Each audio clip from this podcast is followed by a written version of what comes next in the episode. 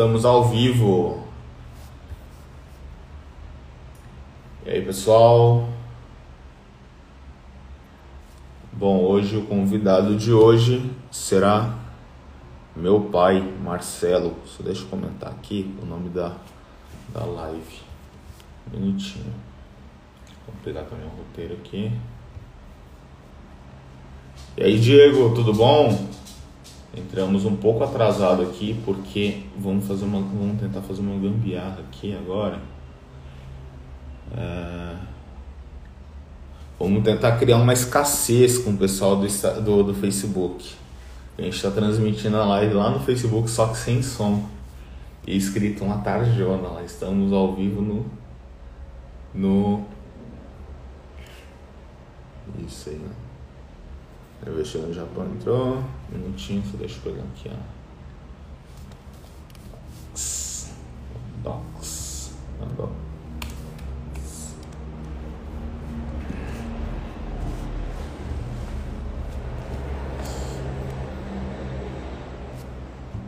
Vou te chamar já, pai. Aí. Só deixa eu escrever aqui o título do da nossa live ficção.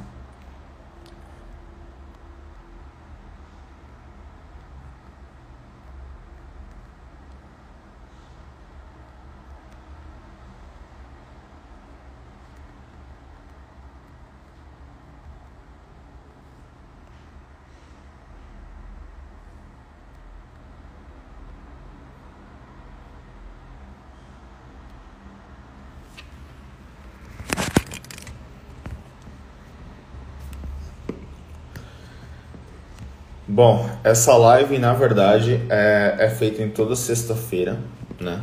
É um propósito que eu tenho de um desafio de toda sexta-feira é fazer essas lives.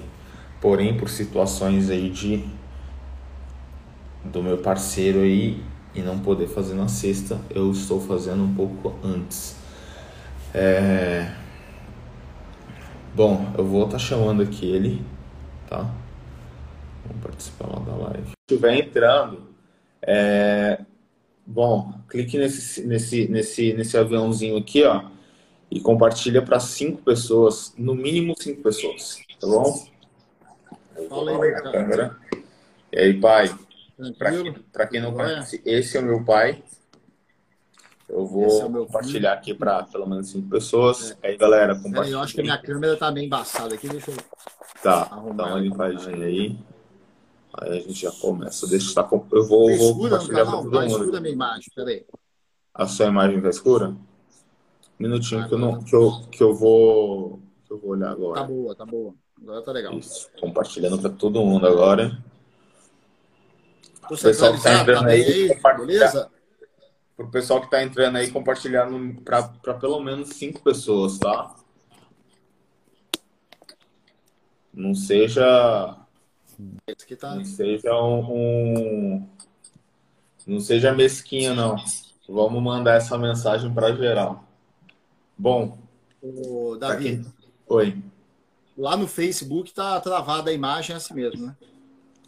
Então, a imagem tá travada lá no Face? Deve ser porque a minha, é, tá... a minha internet deve estar deve tá ruim. Eu vou ver lá agora. Estamos com problema com é, reproduzir o vídeo. Tá bom, tá bom. Eu vou encerrar lá então. Se bem que tá entrando bastante gente aqui, né? Será que é de lá? Porque tá com, a, tá com o escrito lá, né? Estamos ao vivo no. Ah, tá, tá, tá, tá de boa. Aqui tá. Tá, tá de bom. boa? A imagem não tá estática, não. Tá... Beleza, então. Beleza? É, ok. Vamos lá, gente. Esse é o meu pai. Para quem não conhece, é do Investidor no Japão. Para quem não conhece, do Investidor no Japão. É o Marcelo, meu pai. É, o meu pai. Bom, pai, se apresente aí para o pessoal do minha, da, minha, da minha live. Fala aí, pessoal. Muito boa noite a todos. Bom dia, né? O pessoal que está no Brasil. Boa noite, pessoal que está aqui no Japão assistindo aqui a nossa live. Eu sou o pai do Davi, meu nome é Marcelo. Eu sou da página Investidor. Tem uma página no Facebook chamada Investidor no Japão. E o Instagram também nosso aí, investidor.no.japão, é, né? Sem o tio aí, nas características. Você não pode colocar o... Sim. Beleza.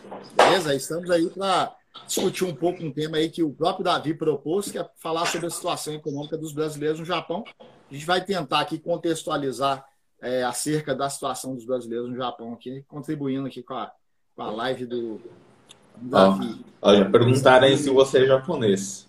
Não, não sou japonês, não. Sou brasileiro, sou mineiro. Sou mineiro, tenho muito orgulho, tenho muito amor. É... Ô pai, muitas pessoas me perguntam por que eu falo bem português. Explica para a galera. Uai, porque você é um menino.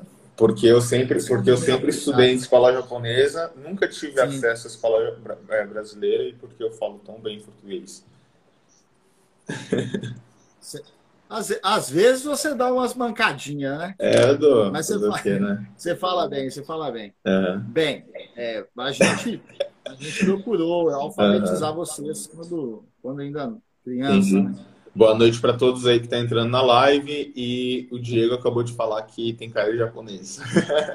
Os olhos vão ficando fechados. É, é, vai, noite, é conforme vai, vai, vai morando no Japão, é, eu falo para a galera que você vai ficando com os olhos Sim. um pouco puxados, vai ficando parecendo.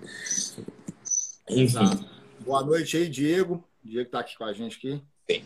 Grande Diego. Bom, para quem para quem está no Brasil é, e não sabe dessa situação, situação econômica dos brasileiros no Japão. Bom, tá, o meu o título tá tá. Ô Gênesis, você tem como mandar esse título para mim? É para eu fixar situação econômica dos brasileiros é, que vivem no, no Japão. Manda para mim aí, eu fixo aqui, por favor, Gênesis. Gênesis é meu amigo.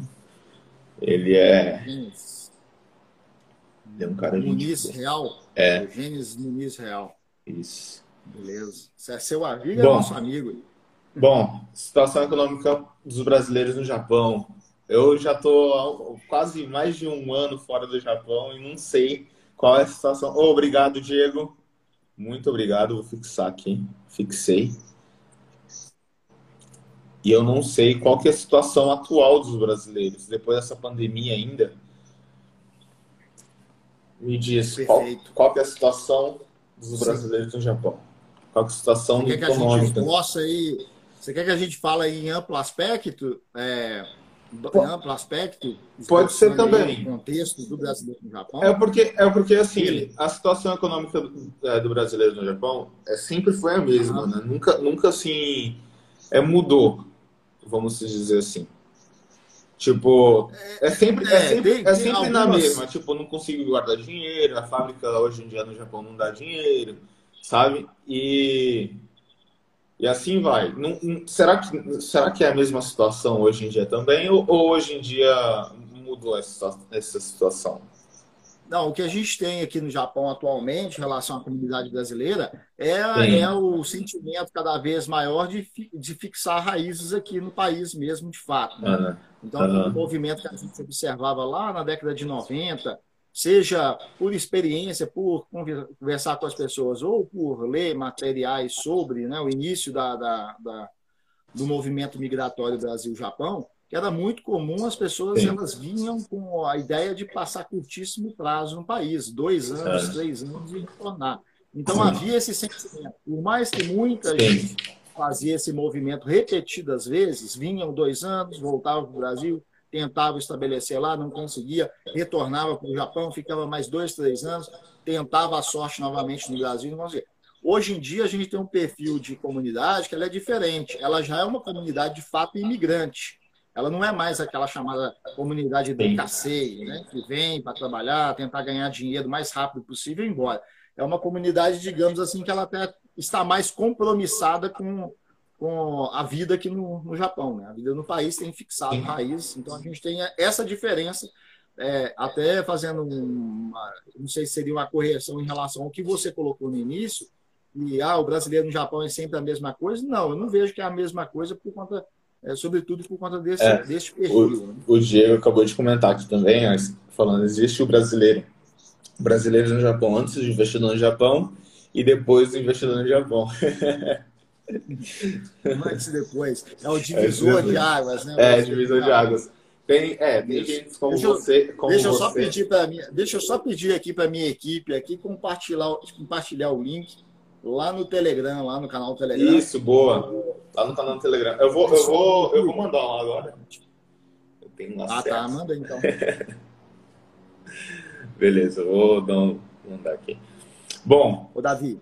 Sim. Pode, pode prosseguir. Pode prosseguir. Lembrando, galera, que essa live vai ficar disponível lá no, lá no, no WhatsApp, lá no, no Spotify para escutar até três vezes. A única pessoa que, que, eu, que eu sei que escuta em três vezes é o Wellington, o grande Wellington. Ele é o único que escuta em três vezes. Escuta, não. Eu não consigo escutar em três vezes. Não dá, não. Já tentei, não dá, não. A não ser que o cara, a não ser que o Wellington esteja colocando aí na, na, na ordem aí que o subconsciente vai fazer o trabalho de, de é, armazenar é informação, processar informação. Três vezes é complicado. Duas vezes é comum. Eu, eu, ele eu, é único, ele sempre manda foto lá para mim falando, eu tô escutando, ó, tô escutando uma livecast aqui, ó. Essa livecast mostra lá três vezes embaixo. É impossível. Eu tô mandando aqui pra galera lá no Telegram. Sim. Eu só mando o link? Eu só vou mandar o link, tá? É, manda só o link pra.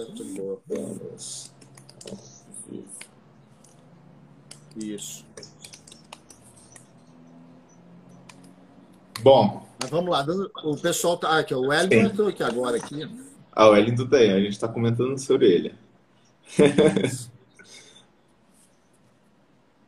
Aí o Diego falou que eu fiz um MBA inteiro ouvindo, ouvindo em cinco vezes, assim, eu via, voltava, ouvia de novo. É, eu voltava e ouvia toda hora, né? É, é, foi cinco vezes desse jeito. Uhum. Cinco vezes, várias vezes. Eu não consigo, não. Eu só consigo, no máximo que eu vou é só 2x e para. Porque até o meu, até o meu Telegram tá em 2x. Não, não tem como. Eu já me acostumei com 2x. Bom, Beleza. vamos, vamos voltar lá. lá. Então, vamos voltando. Gente, voltando para a situação econômica dos brasileiros no Japão. Tá? A gente fugiu um pouquinho aqui agora. Aqui o pessoal está contando. Vamos focar, vamos, vamos, vamos focar e expandir o, o, assunto. Beleza. Beleza. Então, Davi, olha só, o pessoal que está nos ouvindo aí, é, quem está aqui no Japão vai concordar comigo, obviamente, vai entender esse lado que hoje o brasileiro no Japão ele é imigrante. Né? Então, a, a, questão da situação econômica ela tem que ser visualizada a partir desse prisma. Sim. É, porque é, é, o outro, é, a outra concepção de permanência de brasileiros no Japão obedecia àquela ordem de dekasegi, né? que é um termo japonês designando justamente isso, que a pessoa sai de sua terra, vai buscar trabalho em outra terra, mas com objetivo, é, com esse objetivo. Vem para o Japão, ganha dinheiro e volta para o Brasil. E a gente observou muito desse movimento, desse vai e volta. Algumas uhum. pessoas conseguiram, vieram para cá, voltaram para o Brasil, se estabeleceram lá, nunca mais se tornaram para o Japão. Mas uma boa parte das pessoas que viveram aqui no Japão na década de 90 elas permanecem no Japão até hoje, ainda que tentaram repetidas vezes o retorno para o Brasil de forma. É, eu, eu, conheço algumas pessoas que vieram para o Brasil, tipo, muitas vezes. É, ficaram um ano, voltaram para o Japão. É, na minha escola mesmo tinha pessoas, onde eu estudava, tinha pessoas que os pais voltavam, tipo, quase todo ano para o Brasil para tentar fazer alguma coisa no Brasil e não conseguia e voltavam, né? Certo. Só que também tem muita gente que acabaram de, é, falavam que ia pro, voltar para o Japão depois de dois anos, depois de um ano trabalhando, mas acabavam ficando, né? Uhum. Que nem a situação de muitas pessoas. Sim. Aí, para continuar assim, contextualizando a situação Sim. econômica, que é o tema da live, a situação econômica do brasileiro no Japão. Então, hoje vamos compreender o brasileiro no Japão como uma comunidade imigrante que, de fato, fixou Sim. raízes. Aí nós estamos falando no geral. É obviamente que dentro desse contexto a gente vai ter pessoas que ainda têm esse pensamento de vir dois anos focado, trabalhar, ganhar dinheiro e tentar voltar para o Brasil, montar um negócio ou fazer ou qualquer Sim. outro tipo de atividade que hoje não necessariamente as pessoas, as pessoas precisam de voltar para o Brasil e montar um negócio físico. Elas podem fazer como você está fazendo, fazer é, é, negócios digitais, né? que Sim. permite a imobilidade física. Né? Mas, então, dentro desse contexto de comunidade brasileira no Japão hoje, é, um pouco mais de 210 mil é, pessoas que já esse número já foi maior. Em meados da primeira década deste século atual, nos anos 2005, 2007, antes da crise, a comunidade brasileira no Japão ela bateu aí um pouco mais de 330 mil pessoas. Aí, pós-crise, veio reduzindo esse número, chegou a 175 mil, e agora, né, com a situação do Brasil ficando delicada, sobretudo a partir do governo Dilma do Brasil, aí, né, que a gente teve esses problemas aí de recessão, três anos seguidos de recessão no Brasil, voltou o movimento migratório com força e com o perfil de pessoas também já de, destinar, assim, com o propósito de vir de fato para ficar aqui mais tempo. Não como era lá atrás, dois anos, por mais que queiram ainda retornar para o Brasil. Sim, eu, eu é vejo que muitas pessoas também que, que vieram aqui, é, nesse, essa última leva de pessoas que foram para o Brasil trabalhar, é, é são um tipo de pessoas um pouco diferente, que tem um pouco, uma visão um pouco, mais, um pouco diferente e querem é, trabalhar e não ficar. Tipo, querem trabalhar e voltar. Tipo, a maioria, né? Pelo menos assim, o que eu conheço. O que você acha disso? Não, sim, mas é, é, o ponto que tem de diferença é que essas pessoas elas já não delimitaram assim, ah, é dois anos de Japão e eu vou embora. Não. Tem até intenção de retorno. É, tem até pessoas que, de certo modo, fixaram residência aqui, mas com a, com a perspectiva de retorno num futuro distante. O que a gente pode dizer é que a comunidade hoje ela tem esse perfil de imigrante, mas de não imigrante de, fixado, raízes aqui sim, mas com uma possibilidade e até um sentimento ainda de um, num futuro é, distante fazer um retorno de fato para o Brasil, retornar para o Brasil em algum dia, mas não fixando mais é, prazos curto prazo, é, é, de curtíssimo prazo, né? dois anos, três anos aí para chegar, vir para cá e ir embora para o Brasil? Eu, eu vim para o Brasil faz um ano e dois meses. Faz um ano e dois meses e estou gostando muito de morar no, no Brasil, né? É, por mais que eu não precise, porque eu, eu trabalho pela internet, então não, não tenho necessidade de ir procurar emprego, sair de casa para pegar, é, pegar é, trem, para pegar ônibus, então não passo por essas dificuldades, né? Porém, eu acho que muitas pessoas também vê essa tipo de trabalhar aqui no Brasil uma dificuldade, né? Porque vamos supor que a pessoa trabalha aí no, no Japão em fábrica, ganha ganha 250 mil por mês, né? E aqui no Brasil ela no, ela no mínimo ia ganhar, pelo menos em São Paulo ia ganhar é, 2 mil reais por mês, né? Teria que, é, teria que pegar trem, teria que pegar é, ônibus lotado. Então, tipo, é muito mais, é muito mais fácil tá no Japão mesmo, ganhando o preço que ele ganha estando em fábrica, né? Do que ele todo dia de manhã ter que passar por esse, por esse sufoco aqui, né? Sim. Então, é acaba, até compreensível. É, acaba Diante entrando, dessa realidade do Brasil. Sim, acaba entrando em uma em uma uma, uma comodidade, né? Porque é muito mais fácil tipo, é muito, é claro que, é, tipo, para quem já viveu aqui, é, sabe dessa situação aqui e tá aí no Japão, para ela, tipo, é muito gratificante isso, né?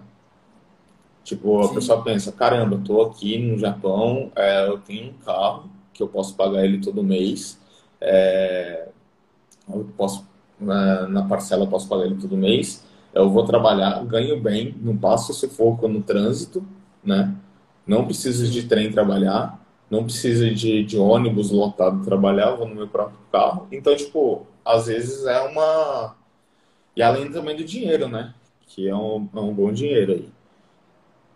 Que se ganha já. É, né, nessa comparação, nessa comparação com o modo de vida no Brasil, com o estilo de vida da média, né? Pegando aí Sim. o grosso da população brasileira, de fato você tem muita, muita coisa que joga a favor das pessoas chegarem aqui no Japão e acabar se acostumando aqui e até de certo modo gostando e tendo uma resistência a voltar, a não ser voltar com possibilidades de fazer coisas que geralmente é, coloca ela num outro patamar que não seja aquele que ela estava antes de vir para o Japão. Aí você Sim. citou esse lance aí da pessoa sair do Brasil, ônibus lotado, né? E eu, eu vou até além disso também, até a questão de, de trabalho. Né? Aqui no Japão, boa parte dos brasileiros efetuam serviço em indústria, e muitas vezes indústria de ponta, que no Brasil, por exemplo, para trabalhar em serviços equivalentes, seria exigido muita coisa, muito pré-requisito para é, né? poder né? entrar é, nesse tipo de. Aqui, por mais que as pessoas aqui possam achar, ah, eu trabalho em fábrica, quero sair de fábrica, não é legal trabalhar em fábrica. Mas, às vezes, o tipo de serviço, ainda que a gente pode falar que é um serviço braçal, um serviço ali que, de fato, tem uma carga horária ali muito elevada, mas é, é, é um serviço que, no Brasil, para a pessoa ter um serviço desse tipo, exigiria aí um pouco mais de, de conhecimento, um currículo um pouco mais ali é, um nível técnico, por exemplo, para trabalhar numa indústria automotiva, né, em setores da indústria automotiva. Então, isso, isso acaba, é, de certo modo, incluindo essas pessoas que, em outro momento, no Brasil, estavam excluídas por conta da questão do alto desemprego, né, esse tipo de situação. Então, faz com que o Japão, para muitos, seja de fato um alento. Né? Veio é. para o Japão, conseguiu um trabalho, está trabalhando numa indústria, de repente está trabalhando numa indústria de ponta, ainda que é um serviço que aqui para o Japão é um serviço muito básico, mas dada a, realidade das pessoas é. no Brasil, é um serviço que acaba sendo. Realmente. Sim. Esse ponto, esse ponto que você falou é verdade. E estão falando aqui que é, tá dando eco. Gente, eu, é, é tá, tá me escutando bem? Oi? você tem que. O meu áudio, às vezes, está é, tá entrando. Enquanto eu estou falando, o meu áudio está entrando aí por algum lugar. Não sei se pelo Zoom você está fazendo. Não, é porque está dando eco o meu, o meu som. Será que está dando eco? Você tem que colocar fone de ouvido. É, mas o, o iPhone não vem sem fone, pô. Você não comprou o fone? Eu não, não comprei ainda, não. Tem que comprar. Ah, então agora é paciência. Bom. É verdade. Mas vamos lá, o Davi. Sim. vamos, eu acho que é importante também, que eu ia até falar com você, é contextualizar, Sim. então, de fato, a situação econômica. Porque uma coisa a gente fez esse paralelo aí antes, o antes e o depois, o que era a comunidade, o que era o brasileiro no Japão lá atrás e o perfil do brasileiro no Japão hoje, né? É, então a gente já está aí, é uma comunidade de fato imigrante, ainda que queira voltar para o Brasil já não, assim, pelo menos eu não percebo isso nitidamente da conversa com as pessoas. Não tem aquela fixada, ó, daqui dois anos só vim para juntar um dinheiro, não. Até porque, hoje, num horizonte de dois anos, diferente do que foi na década de 90, o que você juntava de, em dois anos de Japão na década de 90, você fazia muita coisa no Brasil, dado ao preço é. dos ativos do Brasil, imobiliário, é, questões mesmo de você montar um negócio tal. Hoje em dia, dois anos de Japão trabalho trabalho na indústria mesmo japonesa, é, não te possibilita isso. Não te é, possibilita é, assim. Né? É, a gente pode até discutir se esse seria, para quem tem a vontade de vir trabalhar dois anos apenas e retornar para o Brasil, se o caminho seria aquela ideia lá de trás. Ó, eu vou vir em dois anos, vou juntar o dinheiro que dá para eu comprar um apartamento, que dá para eu comprar um carro, que dá para eu comprar móveis, que dá para eu montar um negócio. Não dá. Aí a gente pode discutir as definições de prioridade. Tipo assim, Compensa então, você vai vir para o Japão, quer ficar dois anos só. Compensa você vir dois anos para comprar um apartamento? De repente, não. É. Comprar um carro, um ainda mais hoje em lugar dia. hoje em dia é quase 200 mil reais, não, não dá. Uhum. Um é, de... é, compensa você ficar se preocupando em mobiliar a casa, ter o dinheiro, né? É. Mobiliar a casa? Não. Então, quer dizer, você tem algo que você queira de fato montar, fazer, que necessita capital, dinheiro, recurso, e você não tem outras formas de obter esse capital através de uma parceria, através de um empréstimo, através de, de pessoas que acreditam no seu potencial. Aí você quer vir para o Japão, então aí você vai ter que focar nisso. Sim.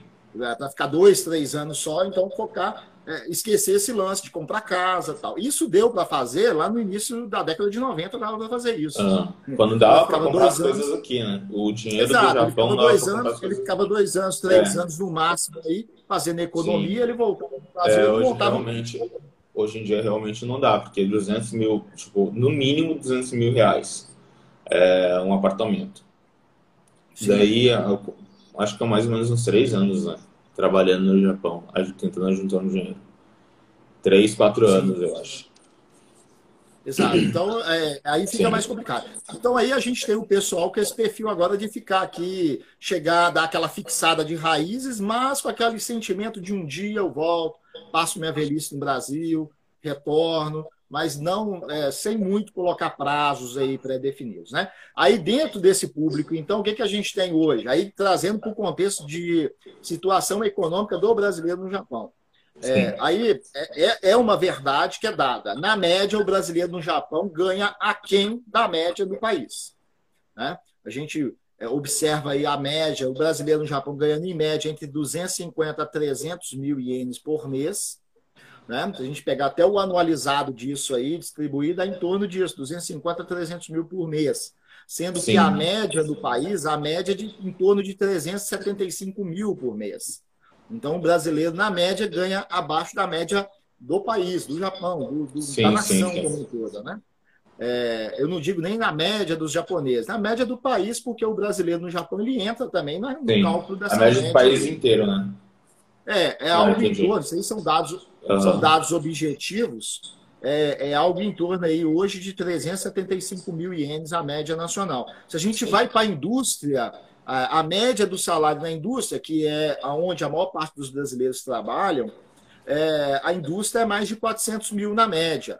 Aí o pessoal que está aqui conhece, pode falar, mas na indústria conta, aí na média entra a questão dos bônus semestrais. Entra, mas é uma forma de renda. Ela vai Sim. entrar mesmo, né? Então isso vai ser ainda por parte do brasileiro, para a comunidade estrangeira, é, sobretudo os brasileiros, que é aquilo que a gente está tratando, é, demonstra ainda essa discrepância que tem entre a média que o brasileiro ganha e a média nacional do país, e a média da indústria, que é mais alta ainda.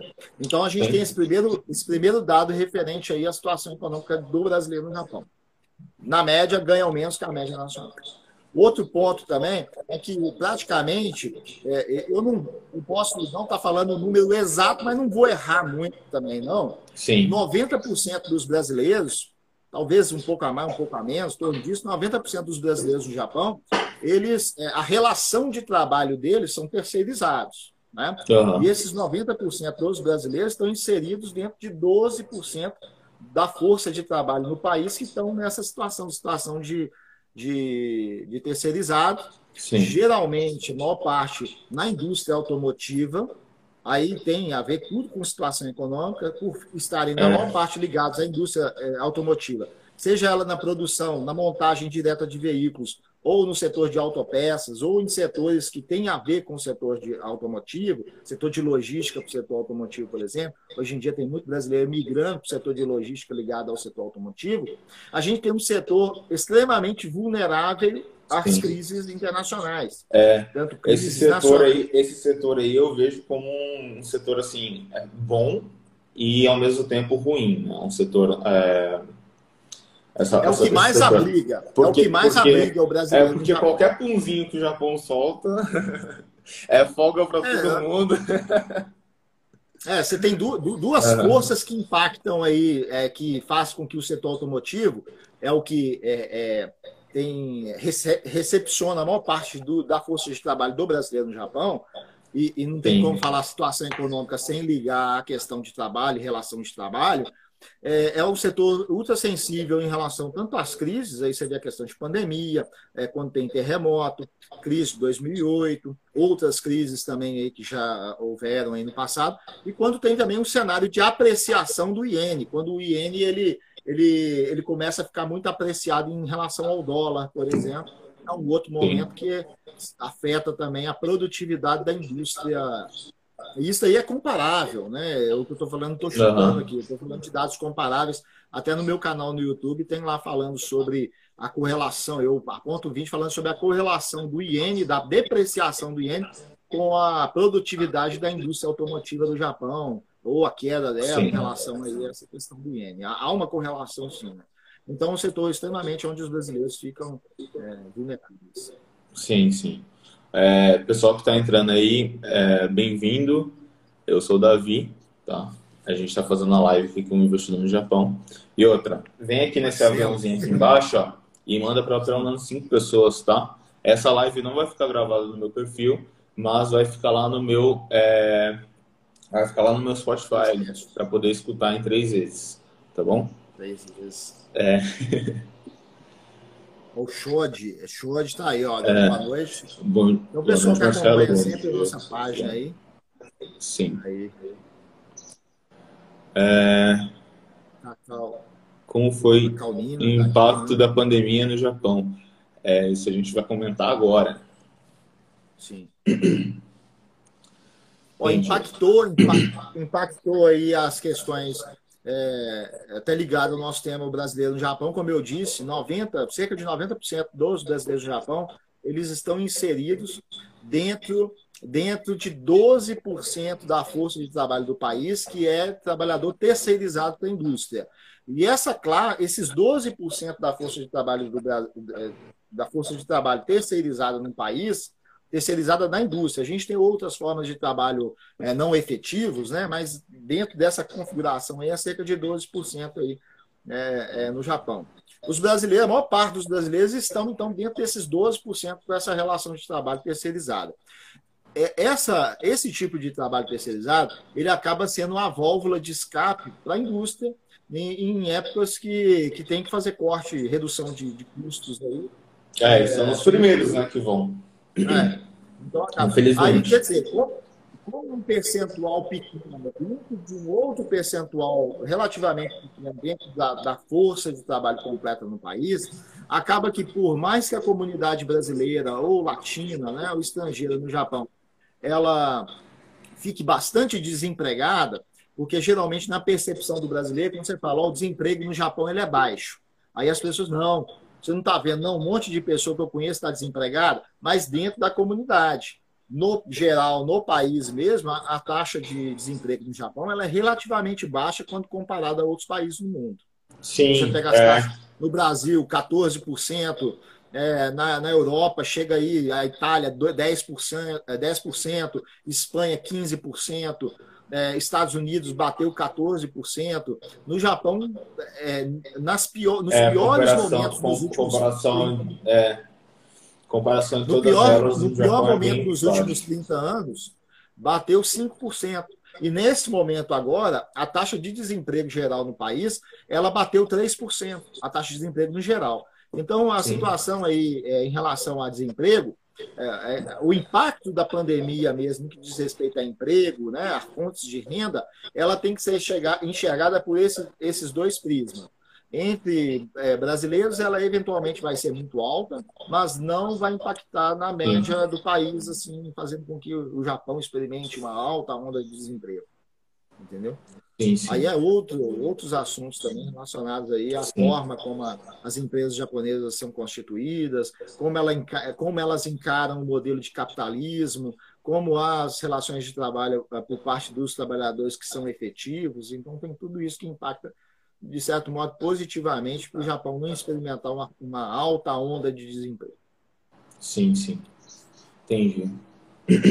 É, isso aí se encaixa, isso aí se encaixa um pouco nessa, nesse, tempo, nesse tema que a gente tinha colocado aqui, né? É a nova onda de crises no Japão, né? Que eu acho que faz é. total sentido aí do que a gente está passando agora. Sim. Eu, eu coloco assim, Davi, nova onda de crise, tem coisas que são crises e tem coisas que são assim. É bem previsíveis. Né? Olha só, aí nós voltando novamente para o cerne aí da nossa conversa, que é a situação econômica brasileira no Japão, a gente tem um outro dado aí, que é a questão assim, relacionada à previdência do brasileiro no Japão. Né? Que é que é, é, nos últimos 10 anos, nos últimos 10 anos, o, o, brasileiro no Japão ele vem, vem sendo é, obrigado a contribuir com o sistema previdenciário no país. Então, vamos colocar aí, depois da crise de 2008, isso aí ficou mais, mais patente, mais acirrado, que o brasileiro, o estrangeiro tem que contribuir com o sistema de segurança social. Hoje, a gente tem uma população é, com a média, com uma média etária de 40 anos de idade. Então, se você Sim. considera 40 anos de idade, daqui 20 anos vão estar aí já é, tendo de se aposentar ou já se desligando aí do trabalho em muitas empresas, e há 10 anos pagando aí o sistema previdenciário, então a gente pode considerar, na melhor das hipóteses, para essa geração atual de brasileiros no Japão, 30 anos de contribuição com o sistema previdenciário, ok? Sim. 30 anos de contribuição com o sistema previdenciário. E uma contribuição que é baseada numa média salarial que é aquém da média nacional, a gente joga aí é, uma estimativa de benefício previdenciário nessa população que vai contribuir então com 30 anos só, não vai, ter, vão, não vai contribuir com integral, que é 40 anos, vão contribuir com 30 anos, e sob uma perspectiva de uma média salarial mais baixa. É, então, dentro Sim. das estimativas aí, seria algo em torno aí do que o brasileiro, nessa configuração, pode esperar algo em torno de 90 a 100 mil por mês em benefício previdenciário, que também é muito abaixo do que é o necessário para viver no Japão. Entendeu? Sim. Pelo menos aí umas quase três vezes menos do que o necessário para de fato ter uma vida um pouco mais digna. Então, a gente já tem uma crise dada como certa. Então, dentro Sim. do nosso trabalho que a gente procura fazer de conscientização financeira, chamar a atenção das pessoas sobre a necessidade de investir, é olhando esse, esse, é, essas questões aí relacionadas a, Sim, esse, esse, esse a, outro ponto. Essa né? crise que. Sim. Essa crise futura que, que já está desenhada, já está dada como certa, entendeu? Sim. Ainda mais no, num país, porque também quando a gente fala de situação econômica do brasileiro no Japão, a gente não pode esquecer é, do país em si, do, do próprio sim, Japão. da onde ele está. Uhum, sim. É, é, como, como ele se encontra hoje. O Japão se encontra com a população em declínio e uma população que envelhece.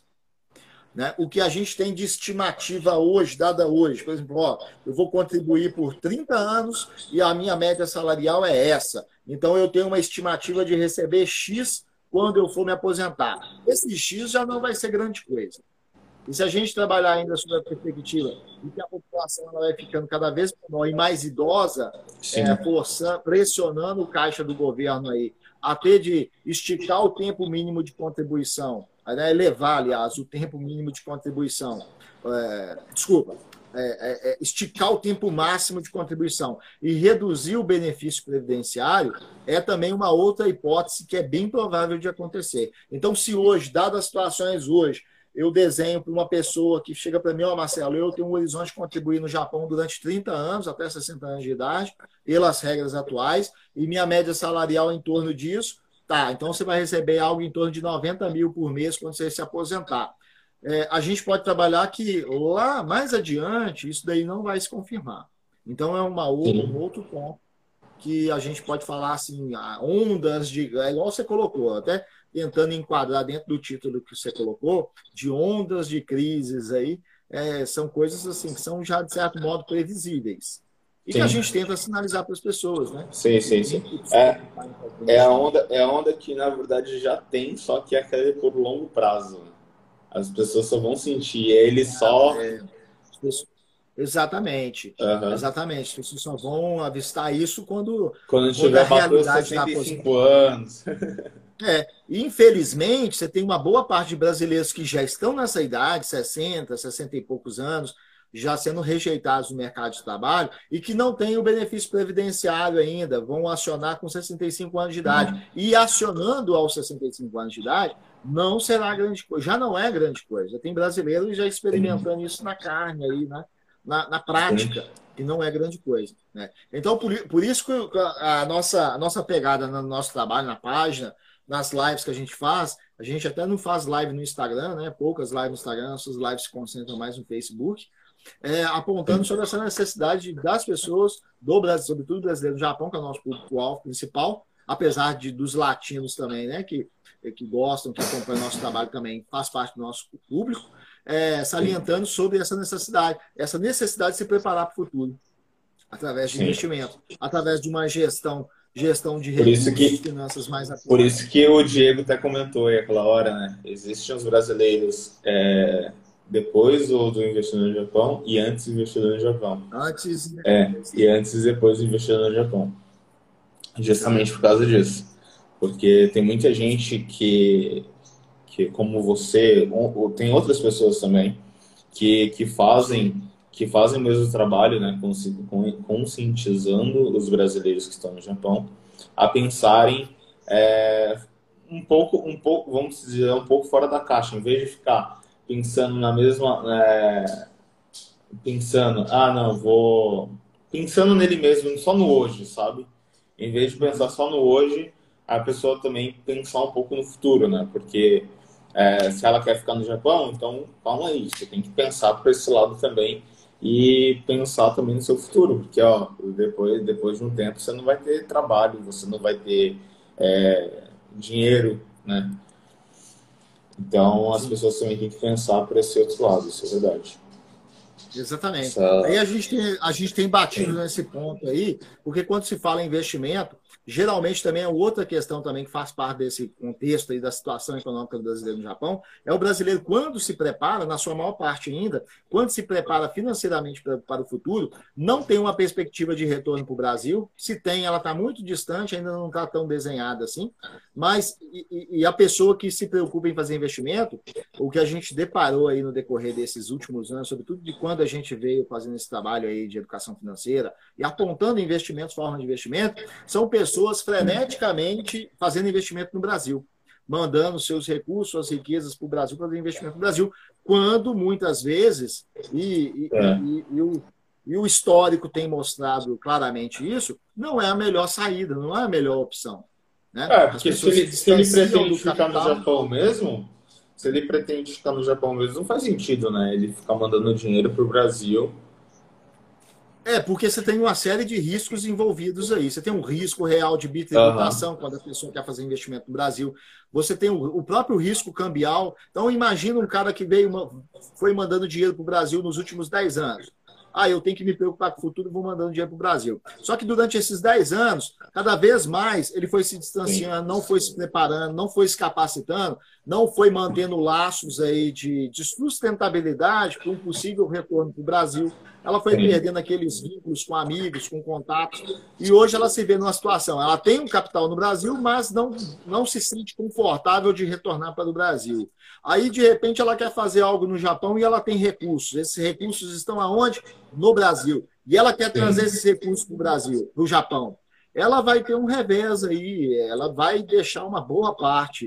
É, do que foi investido partindo do IN vai deixar, vai deixar essa rentabilidade aí no Brasil, na, na perda do, do câmbio, né? Da, na, por conta da depreciação do real.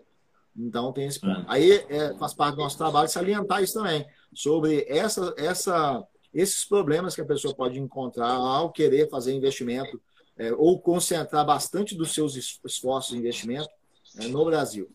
Então, por isso que boa Sim. parte do nosso trabalho ela é focada em orientar as pessoas a fazer investimento aqui, em moeda forte, em ativos que pagam dividendos, em produtos que dá para você também rentabilizar o capital, trabalhando com a metodologia de investimento.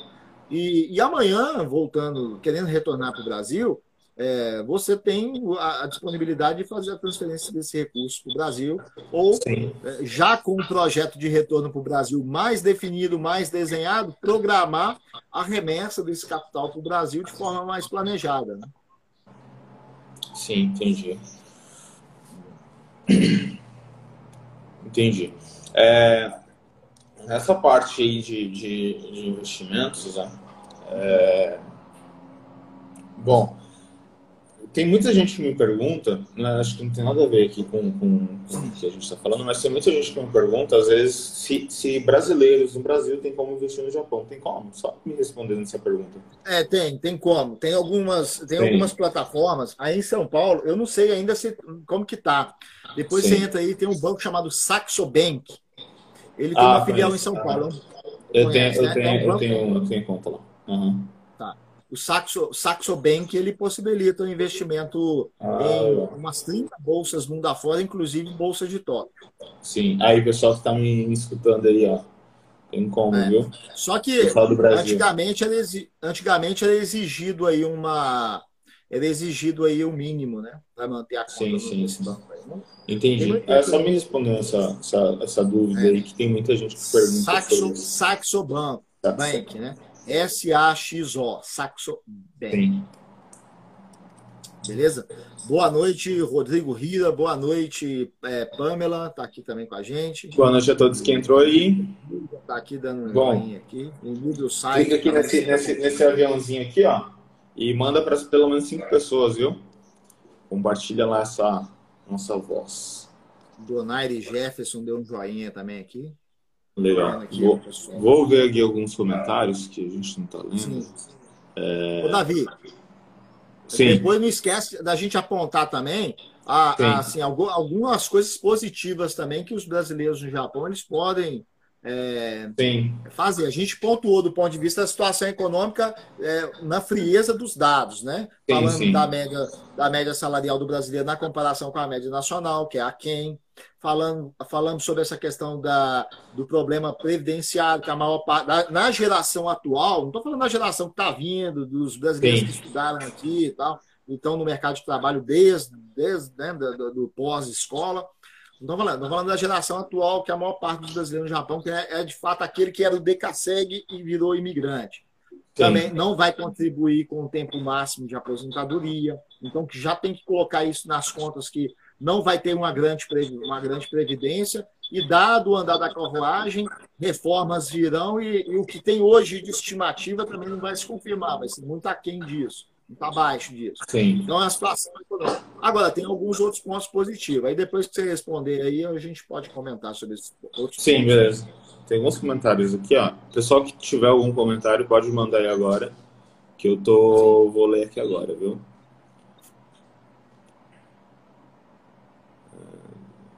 No Brasil, são mais de 20% de desemprego.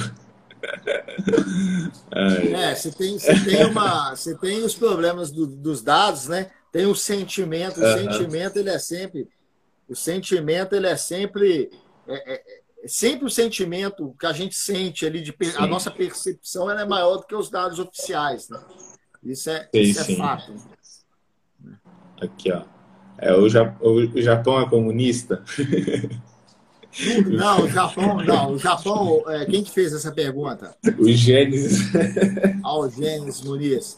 Olha, o Gênesis, não. Quando eu, quando eu falei que o Japão, é, o fato do, do, desemprego no Japão como país, aí nós não estamos falando da comunidade brasileira no Japão, estamos falando do Japão como, como país. Se você pegar nos, no, nos sites de estatísticas globais, na comparação de países, o desemprego no Japão, historicamente, ele é baixo na comparação com outros países. Né? E eu até ouso dizer que ele é baixo mesmo na comparação com outros países, porque aqui, dado a forma como o país, o tamanho do país, é, um, é de certo modo mais organizado na apuração de dados, a gente tem uma, um certo, digamos, um rigor maior mesmo da, é, quando o governo aponta e os dados oficiais que o desemprego no país está em 3%, é em torno disso mesmo, que tem formas aqui até do eh, o poder público faz um acompanhamento, um controle, uma averiguação mais precisa, né? Então é isso mesmo. Agora eu apontei que um desses fatores que fazem com que o Japão, quanto país, tenha uma taxa de desemprego baixo na comparação com outros países, e quando eu falo isso, eu não estou falando que dentro do sentimento da comunidade, que às vezes o brasileiro no Japão percebe que o desemprego no Japão está muito alto. Nosso desemprego aqui está pegando. Geralmente, quando se escuta isso nas redes sociais, em vídeos de brasileiros no YouTube, por exemplo, é referente ao Brasil, à comunidade brasileira no Japão, comunidade estrangeira. Mas no país mesmo, o desemprego é baixo. E tem uma das, é. uma das razões é a forma de capitalismo no Japão. Não quer dizer que, é, que, é, que, o país aqui é comunista, não é comunista. Mas a forma vezes, como é o capitalismo. Não é um capitalismo igual é observado Deixa eu só concluir. Sim. Não é um capitalismo Sim. como é observado nos Estados Unidos, por exemplo, ou no Brasil, que as empresas é o lucro da, do, é o lucro do acionista em primeiro lugar. Né? Doa quem doer, vamos mandar embora e vamos garantir aqui o lucro da empresa em primeiro lugar. Aqui ainda a gente tem aqui as empresas, elas entram é, meio que em comum acordo com o governo, defende em primeiro lugar os interesses aí coordenado, né? É, existe aí uma economia de forma mais coordenada nesse sentido aí. Aí acaba que com isso faz com que contribui para que o Japão tenha uma taxa de desemprego historicamente na comparação com outros países mais baixa, mas não que o Japão é comunista. Sim. Isso faz sentido porque é engraçado porque tinha muito, muita gente, pelo menos quando eu trabalhava aí no Japão, tinha muita gente Sim. comentando, nossa, desemprego tá pegando, desemprego tá pegando, tá mandando, tá mandando todo mundo embora. E na, na, na, fábrica onde eu trabalhava, na fábrica onde eu trabalhava, era zangueu todo dia e não tinha essa não. É, tem empresas, tem empresas, é, tem empresas que mesmo uhum. em momentos de crise, setores também, que mesmo em momentos de crises aí, eles acabam ficando res, mais resilientes, né? Na crise de 2008, por exemplo, um setor, setor de construção mesmo, de construção de casas, ele, de certo modo, ele se manteve resiliente justamente por conta do... É, vem a crise, assim como aconteceu agora, vem a crise. Qual que é a saída para o governo tentar é, manter a economia, tentar salvar, assim, que a recessão não venha tão forte? É, despejando dinheiro na economia, é, tentando revitalizar, é, é, impulsionar crédito. Né? E da, do, do, dos setores que mais abocanha esse crédito mais baixo é o setor de construção, que está é. ligado ao mercado interno. Quando você tem um mundo que não está comprando, né? Então, você tem uma perda significativa nos setores de exportação, você vai ter o governo então, agindo tentando. Então, você vai fazer o povo comprar. E a construção uhum. acaba sendo um desses setores. Entendi. Faz sentido. Bom, tem um comentário aqui do, do no, no bio. É, tem como usar. Sim.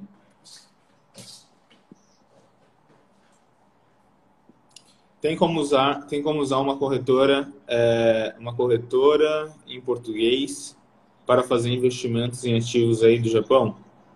Ó, eu desconheço, eu desconheço. Corretora ah, em português eu desconheço. É igual eu falei para você, eu conheço aí essa daí, a Saxo Bank, é um banco, mas também que possibilita aí as negociações em ativos em bolsas aí em diversos mercados, inclusive na bolsa japonesa. É... Mas em português eu desconheço. Agora, é, para o pessoal que está aqui no Japão, o idioma não é, não é algo, é, digamos assim, não é necessário conhecer, dominar o idioma para poder fazer Sim. investimentos no Japão, não. Tá? Sim. O pessoal às vezes tem essa, ah, eu preciso conhecer, o idioma. Não, então.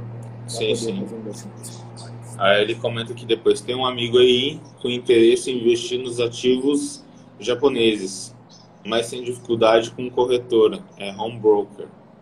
É, é o, o Núbio deve estar no Brasil, então, né? Ele deve estar no Brasil. É. é. então, foi o que eu disse, então, na primeira, respondendo já anteriormente. Não precisa, né, de se preocupar. Hoje em dia, até se você abre um home broker em japonês aí, passa a tradução é, do. É, é bem fácil, né? Não é difícil. É, a tradução do Google, é, se a pessoa já tem uma noção de home broker do Brasil, por exemplo, ela já vai, ela vai conseguir já compreender muita coisa numa tradução, ainda que deficitária, a tradução do Google, né? Ela vai compre Sim. compreender muita coisa.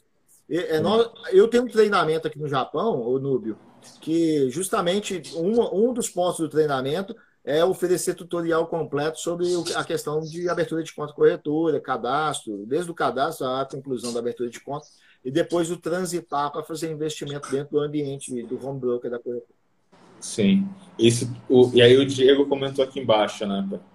É, para, para, é, para a galera que, tá no, que está no Brasil, é importante ressaltar que existe o brasileiro da comunidade brasileira e tem o Japão, é, o Japão, Japão real. real. É, Exato. Que é a maior parte dos brasileiros. É o Japão real. A gente, Exato, a gente pontuou aí essa, essa situação econômica do brasileiro no Japão.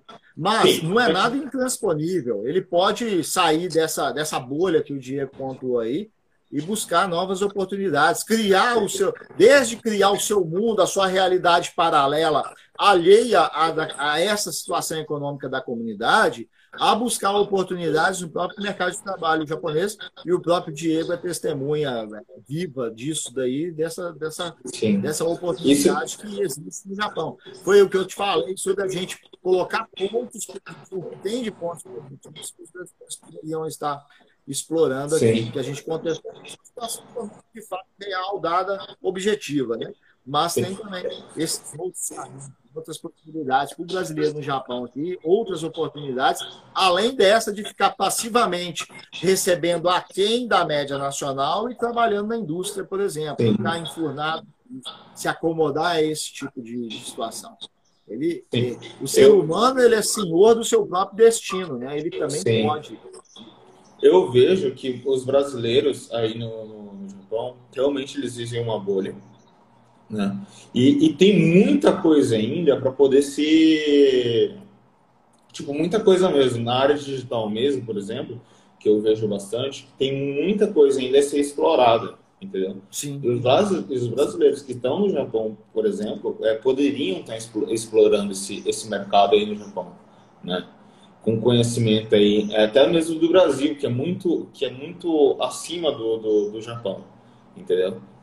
É, poderia estar explorando essa parte, né, no Japão. É, o brasileiro, o brasileiro no, o brasileiro no Japão, ele na verdade ele se encontra numa posição a despeito de, de todo esse cenário econômico que em grande parte é fruto de se acomodar essa situação, e uma boa parte Sim. de se acomodar essa situação é justamente não entender esses dados que eu pontuei.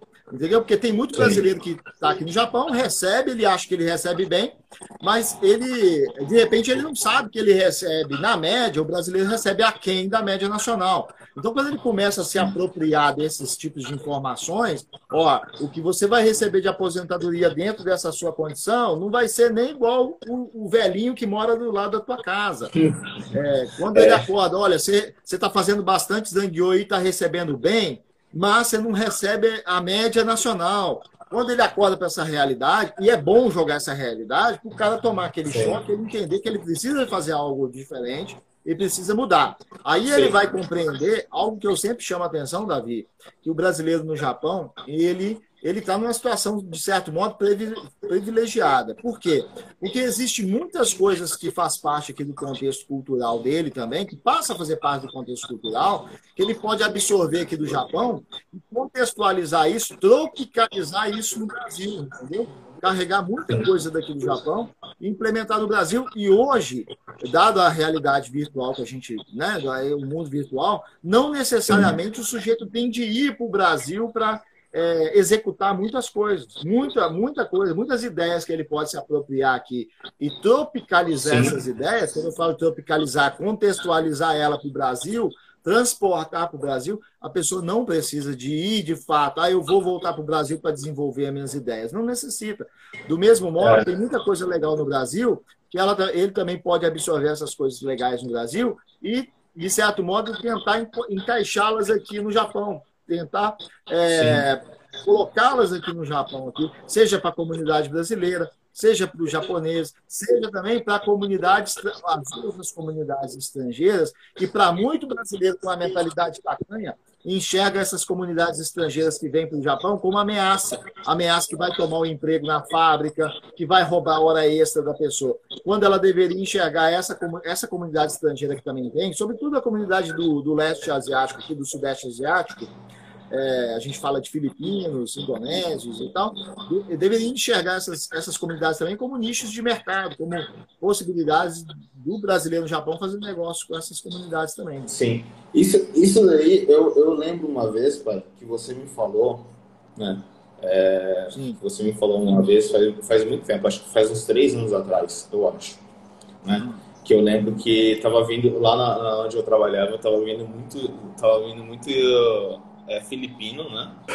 Trabalhar. E estava sendo um, um, um, pouco de ameaça para a gente, né? Porque estava vindo muito filipino trabalhar já. A, a, maioria era filipino. E realmente era uma ameaça para a gente, porque, pô, um monte de filipino ganhando pouco, menos que eu, né? Menos, tipo, Sim. bem menos que eu, ganhando preço de arubaito. E... Falam high para tudo. É, falam high para tudo. E, tipo, era, era não realmente. Não uma, absolutamente era, nada. É, era realmente uma ameaça para mim, entendeu? E aí você me falou uma vez que eu achei muito, muito interessante, né?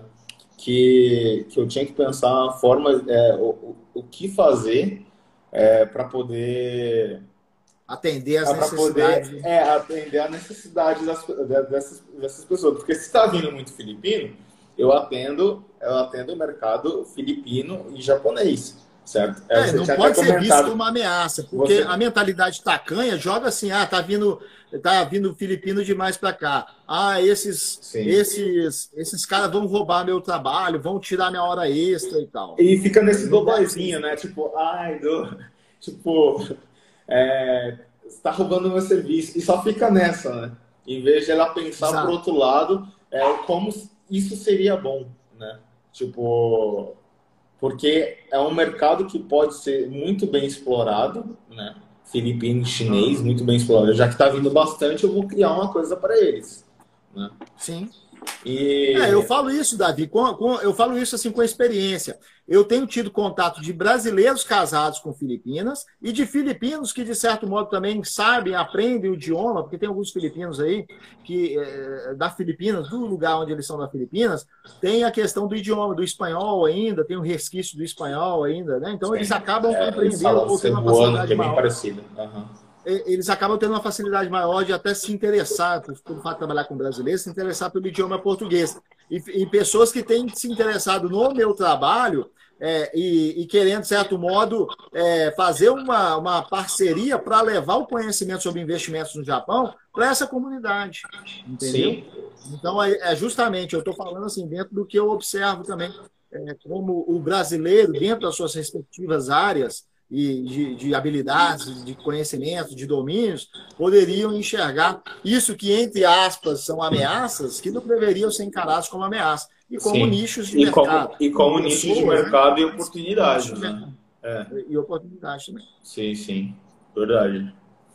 É, isso daí você me falou uma vez, eu, eu, eu lembro até hoje que você tinha me falado.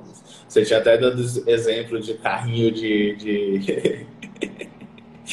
carrinho de... como que fala? É, food truck, né? Falar em food truck, semana retrasada eu fui eu fui, fui, junto aí com, com, algumas pessoas aí que têm interesse nessa, nessa, nesse investimento aí, nesse segmento aí de food truck. Uhum. Fui, fui junto para poder acompanhar aí um processo Sim. aí de aquisição. É, no Japão, no Japão acho que tem muito a explorar, porque no Brasil agora tem essa nova onda de, de é, dark kitchen. Né? Não sei se no Japão tem essa nova onda de dark, dark kitchen. É, essa nova onda de dark kitchen, como que funciona ela? Ela é um restaurante que não funciona, é, não pode ir lá. Ela é um restaurante que só tem a cozinha e só atende o delivery. Sim. Não sei se existe isso daí no Japão já. Só tem o, resta só tem o restaurante delivery? É, só tem para delivery. Não tem para. Tem, ué. Tem? Tem, ué. O, Mas a pessoa não pode ir lá. Ah. O Rotomoto, ué. É, é verdade, praticamente. É, é, de certo modo, Nossa, é, você pode agendar pelo você pode agendar pelo aplicativo. O Rotomoto uhum. agora está fechado, né? Não, até 10 horas aqui está aberto. Mas Sim. eu posso encomendar pelo aplicativo verdade. passar lá. Eu acho que eles ainda não entregam, não. Pelo menos aqui na região não entregam. Mas Sim. é, de certo modo, isso aí. Então, é justamente esses pontos. Tem coisas Sim. que você pega de ideias e tropicaliza no Brasil. Quando Sim. eu falo tropicalizar, é contextualizar para o Brasil. E tem é, esse tipo de segmento, você tem que de fato ir embora para implementar. Mas tem outros Sim. tipos de negócio, você não precisa de, de fato, fisicamente ir para o Brasil para uhum. levar ideias para o Brasil, por exemplo. Então, essas oportunidades, essas são uma das, das oportunidades que o brasileiro no Japão, pelo fato de estar inserido aqui, poderia é, absorver melhor. Agora, como a pessoa consegue absorver se ela passa 16 horas dentro de uma fábrica, chega em casa esgotado e utiliza o final de semana para descansar ou fazer as compras para se preparar para a semana seguinte? Não consegue. Agora, é por isso Sim. que tem que ter um pouco de planejamento financeiro, a fim de dar uma folga financeira, aprender sobre investimentos, aonde ela vai enxergar que ela não precisa é, aprendendo bem investimentos, ela não precisa de socar dinheiro, guardar dinheiro em primeiro lugar, ela pode fazer investimento, contar com os investimentos para poder haver uma progressão financeira e possibilite Sim. ela a ter tempo aí, um ócio, digamos, um ócio aí, para poder circular pelo país, para poder é, estudar o país, estudar, né, conhecer o país, entendeu? Para justamente observar e, e, e aprender do, do, ponto de vista assim de é, absorver essas ideias, né? Ideias ou, ou, ou, ou, juntar diversas ideias a fim de ela é, fazer negócios. Eu, eu, tinha comentado isso com o Wellington na live passada, uhum. né? Sobre isso, que tem muitos brasileiros que se prendem no, em, em chão de fábrica, né? A pessoa entra para trabalhar e fica 15 anos trabalhando sem, sem tipo, só nas folgas da fábrica, sabe? Que Sim que eu acho isso erradíssimo, porque a pessoa, se a pessoa trabalha, a pessoa deveria ter sim uma, uma é, um a pessoa deve sim tipo é, investir, guardar seu dinheiro e uhum. pô, pegar um, um, pelo menos um ano depois de trabalhar, pegar um mês de, de férias, né? É, se não dá para ir para o Brasil, é, vai explorar o Japão, vai para Okinawa, vai para Hokkaido, vai para Tóquio, entendeu? Para poder também ver, ter uma outra visão, né? Porque eu acho que viajar tem, você consegue ter uma, uma visão totalmente diferente, né? Da sua vida e tanto no, no, viajar, no local fora. conversar com, conversar com pessoas que já que, que não estão que estão vivenciando algo paralelo a essa realidade ou fora dessa realidade dessa bolha que o Diego pontuou conversar com pessoas que foram Sim. empreender o Diego no caso é um, é um, exemplo por exemplo né, de pessoas que, que foram, foram empreender então é, é, isso aí buscar referências aí de, de, de pontos fora da curva sim sim entendi Bom, o pessoal tá. Nossa, tava parado aqui. Eu acho que já deu tempo, uma hora. Deixa eu ver. Olha, o slot latino. Dá pra escutar o slot latino aí? Dá, dá.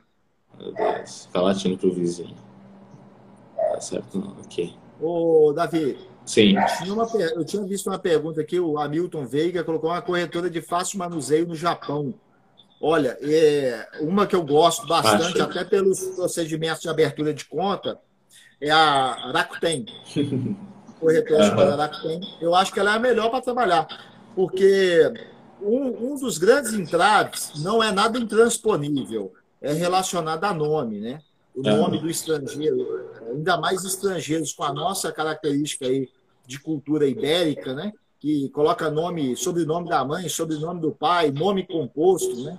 Tem pessoas aí. Eu tenho alunos que vêm fazer o treinamento comigo, e na hora de fazer a abertura de conta na corretora, o cadastro na corretora, é, a pessoa às vezes tem seis nomes, tem casos né, de pessoas com seis nomes. Aí não é a realidade aqui do país. O país aqui é nome sobre nome. As pessoas têm dois nomes no máximo, né? O japonês. Sim. Então pode dar esses entraves aí. E a Rakuten é, possibilita aí uma correção mais rápida, mais fácil aí, né? fazer a correção, esses ajustes, né? havendo problemas no nome. Aí tem a questão também de caracteres utilizados. Normalmente a gente utiliza o alfabeto, né? Sim. É utilizado o alfabeto. Aqui já não. Ou, ou, o nome japonês é em kanji, ou o nome estrangeiro é o katakana, que é, é um outro tipo de escrita. É uma escrita fonográfica. Né? No Japão tem dois tipos de escrita. Tem três tipos de escritas, mas dois delas se enquadram na escrita fonográfica, que é o katakana katakana e hiragana. Sim. E tem a ideogra é, ideográfica, que é o kanji. O kanji é uma escrita ideográfica. Né? Sim. É... é o desenho da coisa, né? O Realmente, é, o de... é o desenho da coisa. Realmente, acho que a tem acho que é melhor mesmo. Eu tenho, contém é, algumas... ela é, possibilita Eu tenho, contém algumas outras corretoras, é, tanto na... É, como que chama? que ela é Kabu, Kabu.com, sei se é Matsui também tem, é, é. Kabu.com também eu tenho. E a SBI também. É, a SBI também tem. Porém, acho que a melhorzinha assim de todas, acho que era a que tem. É, pra, principalmente assim pela facilidade, né? Exato. Isso. Sim, sim. Eu, que, eu que apresentei para ele, viu? Olha só, Davi. Sim. É, tem mais, tem mais pergunta aí não? Né? Não, tem mais não, só o slot. Ah, tem aqui uma aqui, ó. Tem aqui. Ah. É, como faço para investir no Japão em startups? Startups. É, na, na session. Olha, você... naquela que você tinha mandado é. lá. Achou você bem? Tem, você tem você tem uma forma via bolsa, você tem um índice chamado índice Mothers, que é dos mercados, é um acrônimo, né? Mãe em inglês, mas um acrônimo para mercados de alto crescimento e empresas emergentes. Muitas startups acabam sendo listadas nesse índice aí como forma de capitalizar recursos. A empresa, quando ela vai abrir um IPO, ela vai fazer as ofertas iniciais justamente para captar recursos para fazer investimento. Então, tem um índice específico aí tem ETF que acompanha esse índice, por exemplo, então é uma forma que você tem de fazer investimento nesse segmento. Né? Agora, quem conhece muito do mercado de startups é o rapaz que fixou aí a mensagem, o, o S-A-R-A-D-F, é, é o Diego. É o Diego, é o Diego aí. Diego ele, ele atende diretamente o mercado de startups no Japão como é, é, prospectador, é, nem sei se é o termo correto, ele faz a prospecção ele faz a contratação de profissionais qualificados justamente para atender esse segmento, né? engenheiros, né? Porque startups estão ligadas aí a mercados de tecnologia e escalável e precisa de, de profissional qualificado aí mundo afora. Então ele tem uma empresa que faz esse trabalho aí de, de, de busca, né? profissionais qualificados, então ele faz essa ponte do profissional Sim. qualificado de empresas aí emergentes, empresas de crescimento acelerado, startups, né? empresas é, escaláveis, com negócios escaláveis aí. Então ele, ele entende muito desse, desse contexto aí. Né? Eu, eu sinceramente não entendo muito não, tá? Tô, tô, tô estudando, tô aprendendo, só que eu não entendo muito não sobre, sobre startups.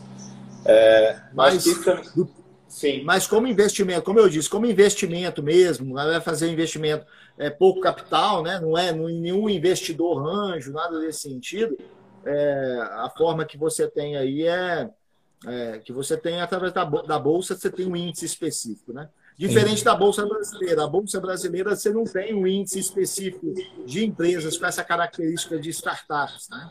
Já no Japão você tem aí esse, você tem até é, hoje tem um índice aí de 325 empresas dessa, de certo modo, dessa característica. Algumas empresas que compõem esse índice na verdade, já deixaram de ser startups, já são negócios já consolidados, mas ainda em crescimento acelerado e fazem parte, de, fazem parte desse índice aí. Mas tem como você investir com recursos nesse segmento. Sim, entendi. Isso faz é, daqui da, da, da, da terceira aqui, é, por onde começar a investir no Japão? Olha, é, você começa a investir, por onde começar, você fazendo uma boa gestão das suas finanças, né? Para depois você não ter de lançar a mão dos seus recursos investidos para salvar uma emergência é. da sua vida. Acho então, que... O primeiro ponto é Sim. dentro de uma conscientização financeira, dentro de um planejamento financeiro, dentro de um baixar a bola, porque o sujeito, quando chega no Japão também, ele fica muito. É, muito. É, de certo modo, iludibriado ou inebriado aí, né, com a questão da facilidade do consumo. É, aí a pessoa começa a ter acesso ao crédito também, começa a, a não tomar muito cuidado aí com as finanças. Então, o primeiro ponto, você começa a investir no Japão, é você fazendo um ajuste das suas contas, a fim de ter o dinheiro para investir e ser para investir mesmo.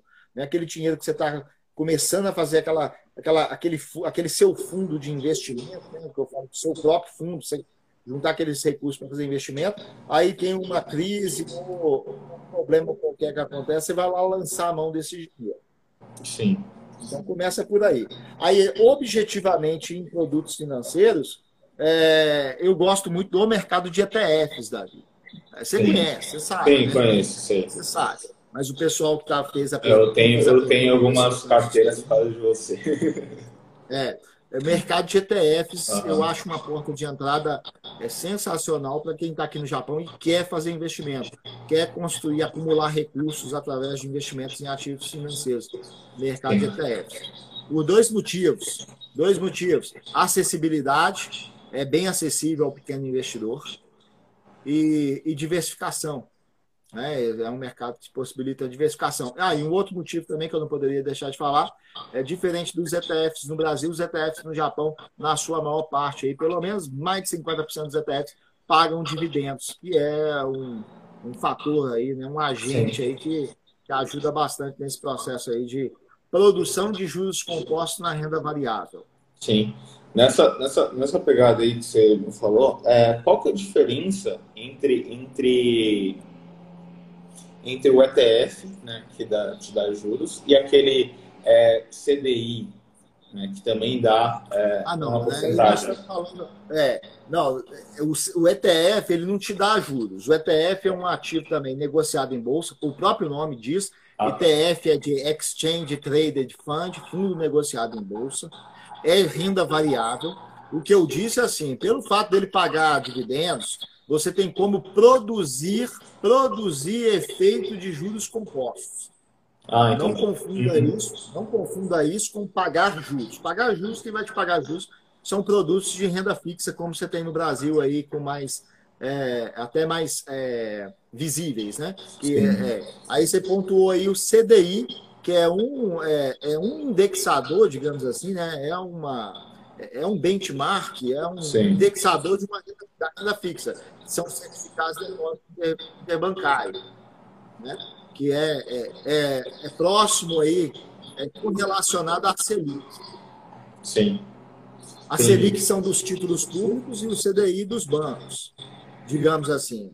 A Selic é o que os títulos públicos ali vai se basear para te pagar os juros, a, é a taxa básica da economia do país. O CDI já é dos bancos e é o, a principal referência que os bancos vão utilizar para é, pagar o juro dos, os juros dos produtos financeiros é, de renda fixa ligado aos bancos. CDB, por exemplo. Isso é um CDB. De fato, é um produto, Entendi. Produto financeiro aí do sistema bancário. Oh, é... é... a forma como você empresta dinheiro para o banco através de um CDB. Você empresta dinheiro para o governo através de títulos públicos. Você empresta dinheiro para empresas via debentures. Todos esses aí são produtos de renda fixa.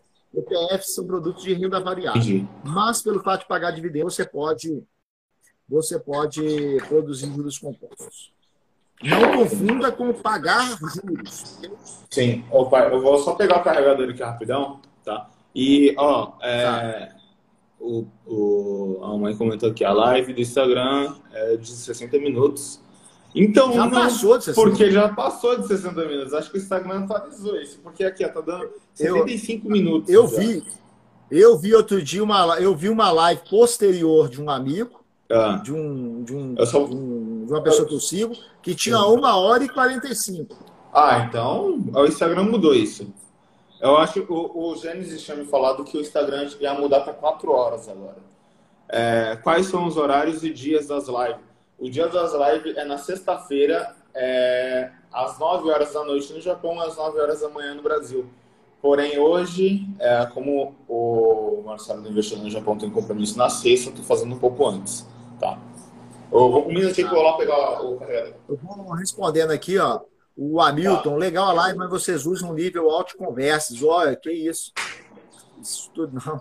É que eu, eu acho que boa parte aí, o Hamilton, não sei de onde você, onde você se encontra, no Brasil e Japão, uma boa parte da nossa do contexto aí que a gente fala é dentro dessa realidade de Japão, né? Então, algumas, alguns termos aí, até relacionados a investimentos e tal, de repente a gente vai ter que esbarrar aí para falar das questões relacionadas ao Brasil, né? É, relacionado a Japão aí, e que talvez não, não é muito da realidade é, do Brasil. Aí a Jana Andrade pergunta: esses juros compostos também tem no Japão? Ó, é, é, novamente, vamos diferenciar. Uma coisa é juros. Juros você recebe quando você empresta dinheiro. Você comprou títulos, quando você compra títulos do governo brasileiro, por exemplo, você recebe os juros, né? Os juros ali pelo serviço da dívida, ter emprestado dinheiro. Comprar título público é emprestar dinheiro do governo. É, comprar CDB de banco, né, ou fazer a contratação de um CDB de banco também no Brasil, o banco vai te pagar juros.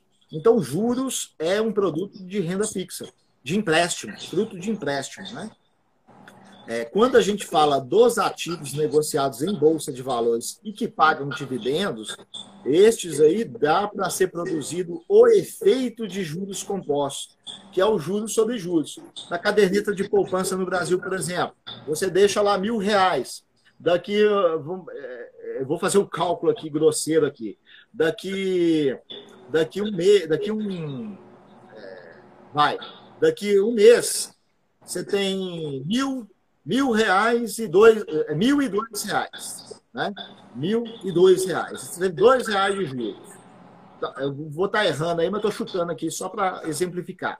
Aí você não mexe nesses mil e dois. Aí no mês seguinte, no aniversário do outro mês, você vai ter os juros incidindo sobre os mil primeiro e sobre os juros do mês anterior.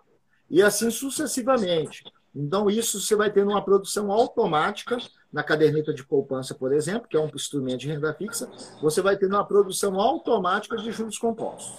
Na renda variável, que são produtos que são negociados no ambiente de bolsa, bolsa de valores, em produtos que pagam dividendos, quando eu não mexo no dividendo e reinvisto os dividendos, ou utilizo o dividendo para somar ao dinheiro que eu estou colocando para comprar mais ações, mais fundos imobiliários, mais ETFs, né? Quando eu somo esses dividendos aí e compro mais quantidade, eu, de certo modo, estou produzindo efeito de juros compostos. Por quê? Porque eu estou usando os dividendos, que é um rendimento, para me ajudar a comprar mais cotas que vão pagar mais rendimentos, que vão pagar mais dividendos, entendeu?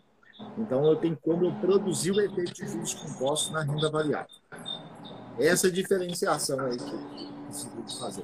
Então, no Japão tem sim, tem forma de você produzir juros compostos no Japão.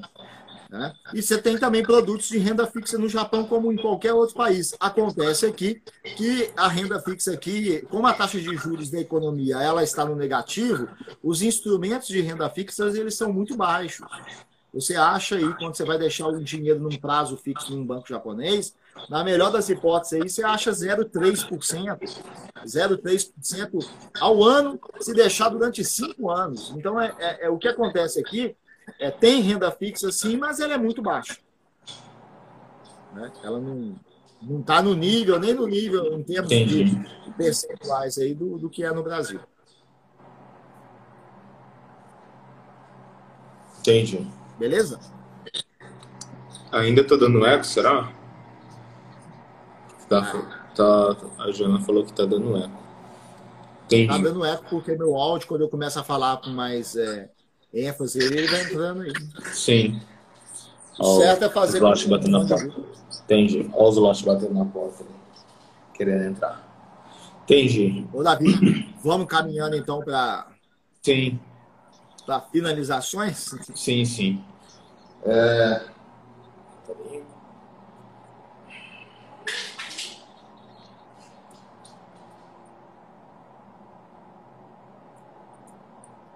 Bom, beleza? Bom, galera, para o pessoal aí que está participando até agora, é, o pai, como que eu posso te encontrar e como é, eu posso ter o acesso, o seu acesso, o pessoal aí que está assistindo. Não sei se deixa abrir Você pode me encontrar vindo aqui, voltando aqui no Japão, ou eu indo aí.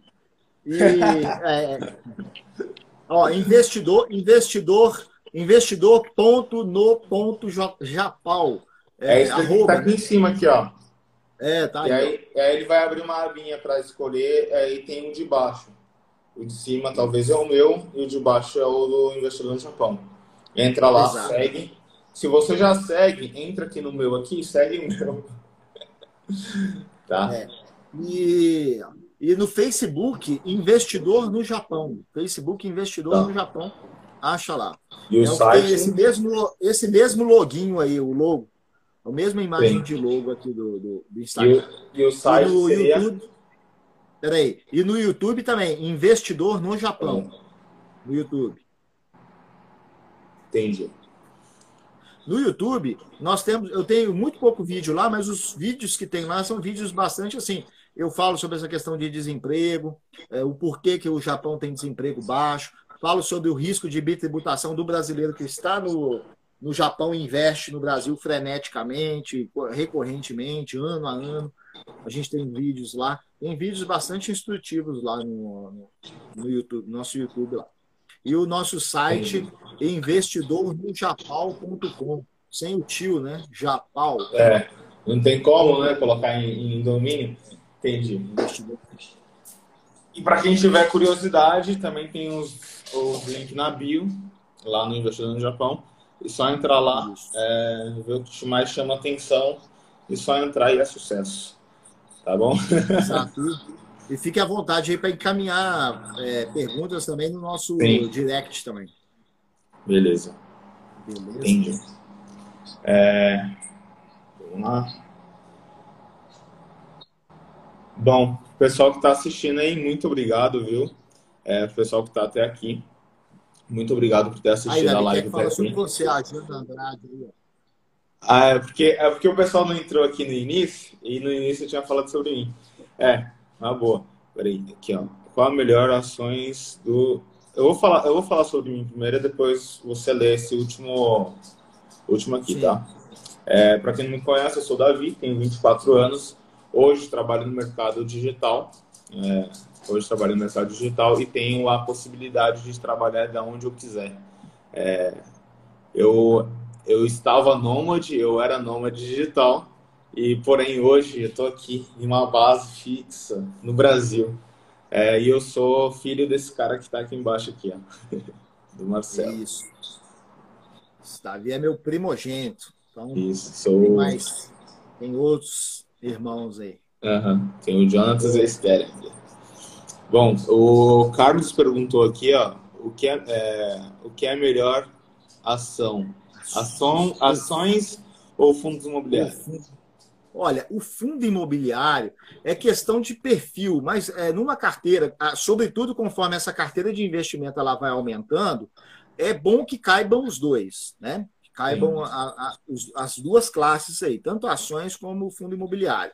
Ambos negociados em bolsa, é, ações é, podem pagar dividendos, né? Assim, os fundos imobiliários tradicionalmente pagam dividendos. Eu costumo dizer assim, para quem está começando no mercado, quem vai começar e justamente, de repente, tem, tem essa dúvida mesmo, eu sugiro que comece, no âmbito do Brasil, por exemplo, comece pelo mercado de fundos imobiliários. Por quê? Ele vai te pagar dividendos com uma recorrência, com mais estabilidade, é menos volátil, possibilita você ir se acostumando com o lance da variação de preço na, da, típica dos ativos financeiros negociados no ambiente de bolsa. Você vai fazendo, vai fazendo investimentos constantes, comprando cotas de forma diversificada. Os fundos imobiliários vão te possibilitar uma maior diversificação com, com, menor, com a redução de custos, porque hoje os fundos imobiliários no Brasil são negociados a taxa zero de corretagem, por exemplo. Né? Então, sugiro que, que comece com fundos imobiliários. Mas conforme o seu conhecimento em investimentos e patrimônio vão, vão aumentando, que é, é, é imprescindível que isso aconteça, aumente o patrimônio e aumente o conhecimento também sobre finanças, sobre investimentos, né? sobre empreendedorismo, sobre cuidado com os recursos. Vai aumentando igual, vai aumentando. Conforme vai aumentando, outras classes de investimento ela tem que é, caber aí dentro da sua carteira. Aí ações começam a entrar também, devem entrar no seu radar. Então não tem assim o que é melhor, né? Tem assim o, o, que, o que é mais adequado para determinados estágios aí da vida do investidor. Mas os dois são bons. As ações, por outro lado, elas no geral têm uma volatilidade maior, mas pode possibilitar, se ela não, se ela não te possibilita um dividendo com tanta estabilidade, tanta recorrência como do fundo imobiliário, ela pode te possibilitar também uma, um, um ganho de capital. Né? Um ganho de capital, com o qual, em um determinado momento, você pode vender as ações com esse ganho de capital e pegar aquele lucro ali e reinvestir esse lucro do ganho de capital é, comprando outras ações mais baratas, mais descontadas. Quando a gente fala mais barata, não é de ser barata do ponto de vista é, do valor de mercado das ações, mas descontadas em relação ao valor que a companhia vale em relação, a, e, em relação ao preço que elas estão sendo, as ações estão sendo negociadas naquele momento. Né? Então, vamos exercícios que você vai construindo com conhecimento conforme seu capital vai aumentando e conforme é. também você vai estudando.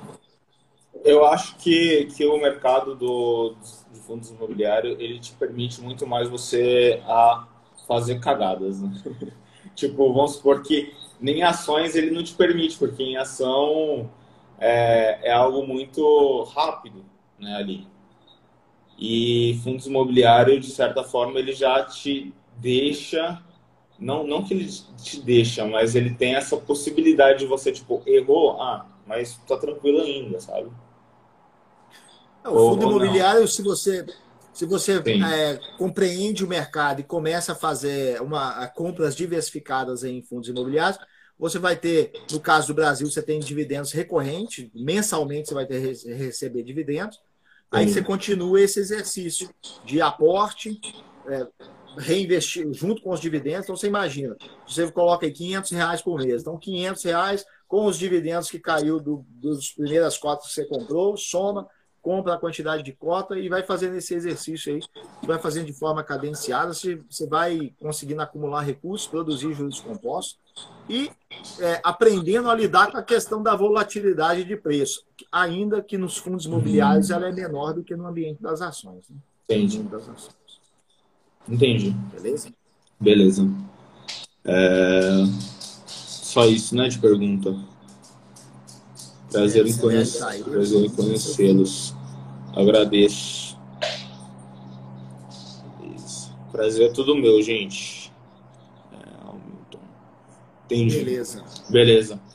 É, Beleza, pessoal, muito obrigado. Para compartilhar. Isso aí, gente. Eu lembrando aqui, é, tire um print aí da gente e compartilha, tá? Marque a gente lá, é, um print, deixa eu tirar um print também. Eu não consigo tirar um print eu fazendo joinha. Eu, eu consigo aqui. Então tira. Peraí. Nossa, o iPhone quando quero que funcione, não funciona. Vai lá. Tirado. Beleza, então.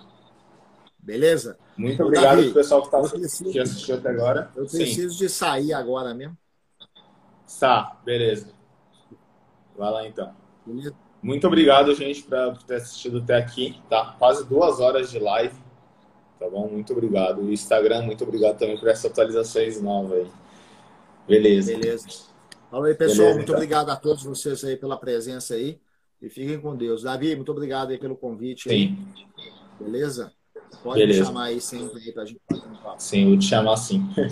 tá bom, então. Falou. Muito obrigado, viu? Um abraço aí. Até mais. Lembrando que a live vai ficar gravada lá no Spotify. Ela é completa. Aqui isso vai ficar durante uma hora só até eu conseguir transferir ela para o Spotify, tá? Então vocês vão poder assistir no Spotify até 3, até, até 3x, tá bom? Beleza, então, galera, até mais. Falou. Falou. Tudo de bom. Forte abraço. Falou, pessoal. Tchau, tchau.